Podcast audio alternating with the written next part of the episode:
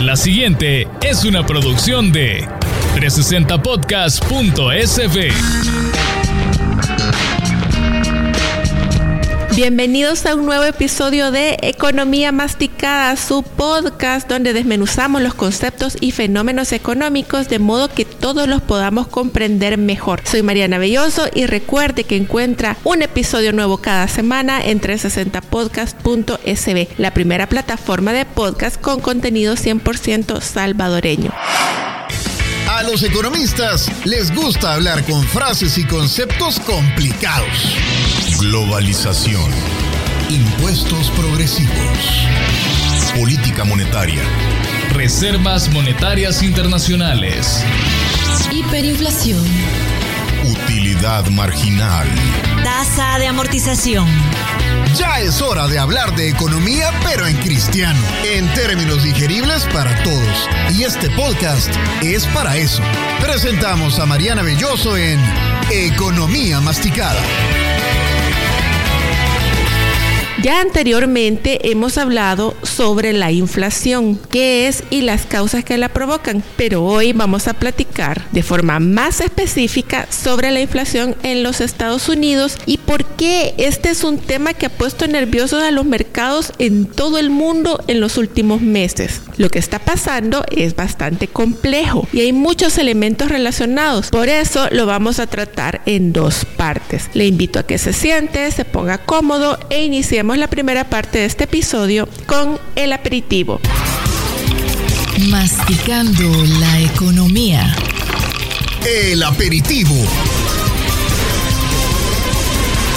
Estados Unidos es aún la mayor economía mundial. Eso sí, le sigue de cerca China. Pero por eso, tanto lo que pasa en Estados Unidos como en la nación asiática afecta y repercute en el resto de la economía mundial. Y en el caso de la economía estadounidense, regiones como Centroamérica y países como El Salvador tenemos que poner todavía más atención porque nos afecta más directamente. Recordemos un poco por qué estamos tan ligados a los Estados Unidos. Básicamente, son el segundo mayor destino de todo lo que vendemos como país. Solo nos compra más el resto de Centroamérica en su conjunto. Pero además Estados Unidos es la fuente del mayor flujo de remesas familiares que nos llega. Ese dinero que envían los salvadoreños residentes en el exterior y que solo en 2021 van a superar los 7 mil millones de dólares. Para que nos hagamos una idea de la importancia que tienen las remesas para nuestro país, les cuento que este dinero equivale casi a una tercera parte de nuestra economía, lo que denominamos el Producto Interno Bruto o PIB además supera a toda la inversión que se hace anualmente en El Salvador e incluso si le sumáramos la cooperación internacional que nos llega, las remesas todavía son más. Pero, ¿qué es lo que en estos momentos está amenazando a la economía estadounidense? Hay una mezcla de factores.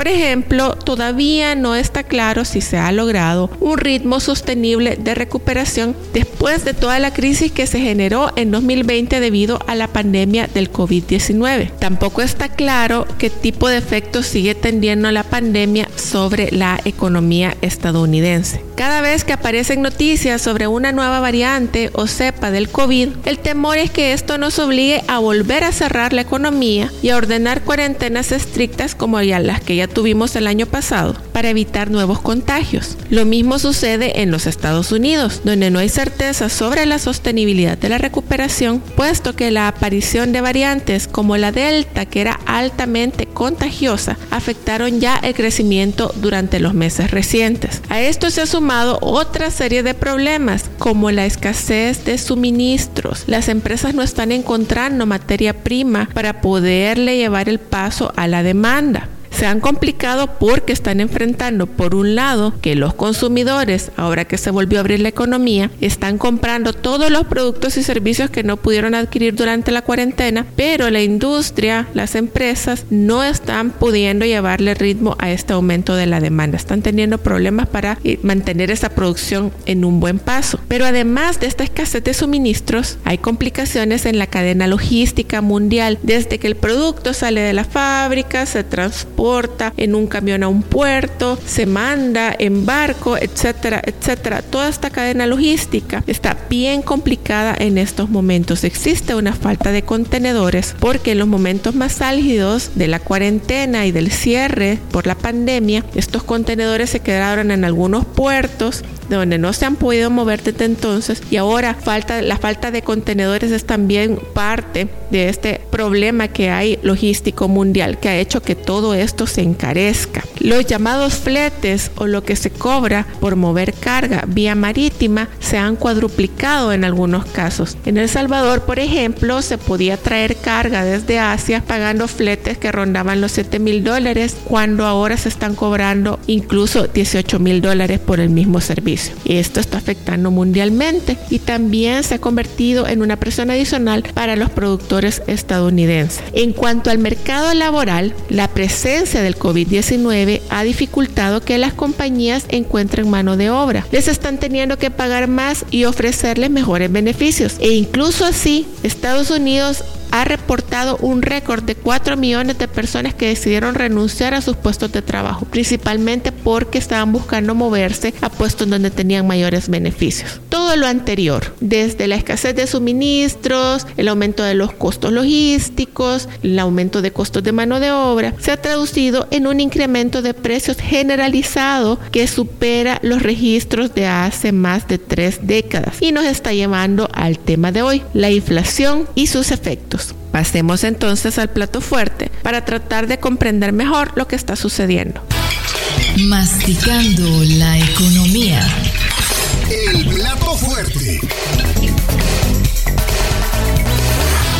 La inflación se ha convertido, como ya decíamos, en un problema global. En todos lados, los consumidores estamos percibiendo cómo aumentan los precios de los productos y de los servicios, mientras que los empresarios y los productores también están enfrentando esos incrementos en los costos que a ellos les significan tener que trasladar estas alzas a los precios. Entonces, si este es un problema global, ¿por qué nos estamos enfocando en hablar de lo que está pasando en Estados Unidos? Primero, como decíamos al principio, porque lo que sucede a la mayor economía mundial tiene repercusiones internacionales. Y segundo, porque las decisiones que tomen las autoridades estadounidenses para hacer frente a esto también va a tener efectos sobre el resto del mundo. En los Estados Unidos es la Reserva Federal, conocida como la Fed, la que toma las decisiones de política económica y, por ejemplo, cuando la crisis del COVID empezó, le apostó a aplicar medidas para impulsar la economía por la vía de poder inyectar más dinero al aparato productivo y al consumo. Al igual que ha sucedido en crisis anteriores como la de 2008, la Fed decidió mantener las tasas de referencia cercanas a cero, bastante bajas, lo que permite que haya dinero más barato para que pueda reinvertirse o consumir. Una segunda medida fue aumentar el dinero que el Banco Central destina para un programa de compra de activos. Con este, por ejemplo, si un banco tenía inversiones en títulos valores, podía venderlos y obtener así dinero, lo que denominamos liquidez, y poder colocar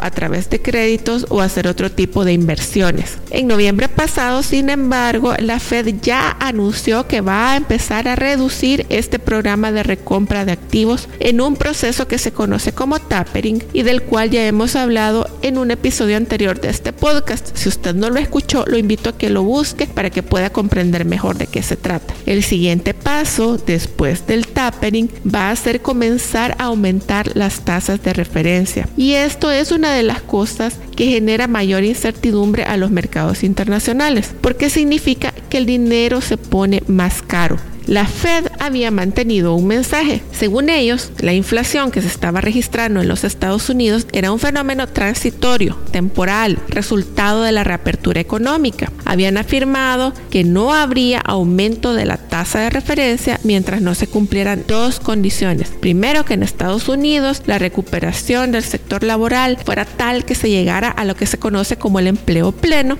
Y la segunda, que la inflación se mantuviera en un máximo del 2%. Pero a finales de noviembre, el presidente de la Reserva Federal, Jerome Powell, ha admitido que la inflación ya no se puede considerar un fenómeno transitorio, sino que se ha mantenido demasiado tiempo por encima de este máximo del 2% que ellos mismos se habían planteado y que existe un alto riesgo de que sea ya algo persistente. Ahora la atención está puesta en cuál va a ser la respuesta de la Fed a esta inflación alta y persistente. En primer lugar, se espera que desmonten más rápido de lo que se pensaba el programa de recompra de activos, el famoso tapering, lo que también llevaría a que las tasas de referencia se aumenten antes de lo previsto. Pero si estamos hablando de que la economía está complicada porque hay escasez de productos y además hay un aumento generalizado de precios, ¿por qué la solución es aumentar las tasas de interés y encarecer el dinero para todos? ¿Acaso esto no sería un problema adicional? La teoría nos dice que hay una relación entre el aumento en la cantidad de dinero que hay en una economía y la cantidad de producción que hay en la misma. Por ejemplo, si se aumenta la cantidad de dinero, pero la producción no sube al mismo ritmo, entonces se genera inflación. Hay mucho dinero detrás de pocos bienes y por eso los precios suben. Y bajo esta lógica,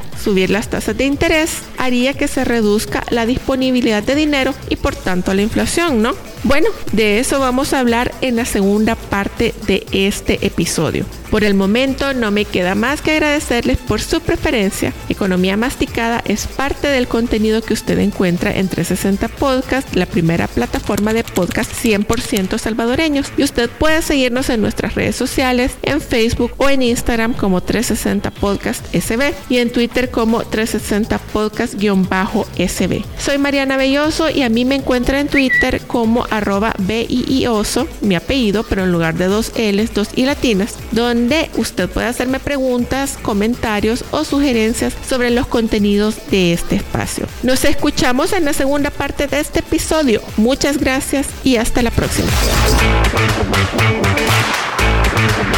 Esta fue una producción de 360podcast.sb.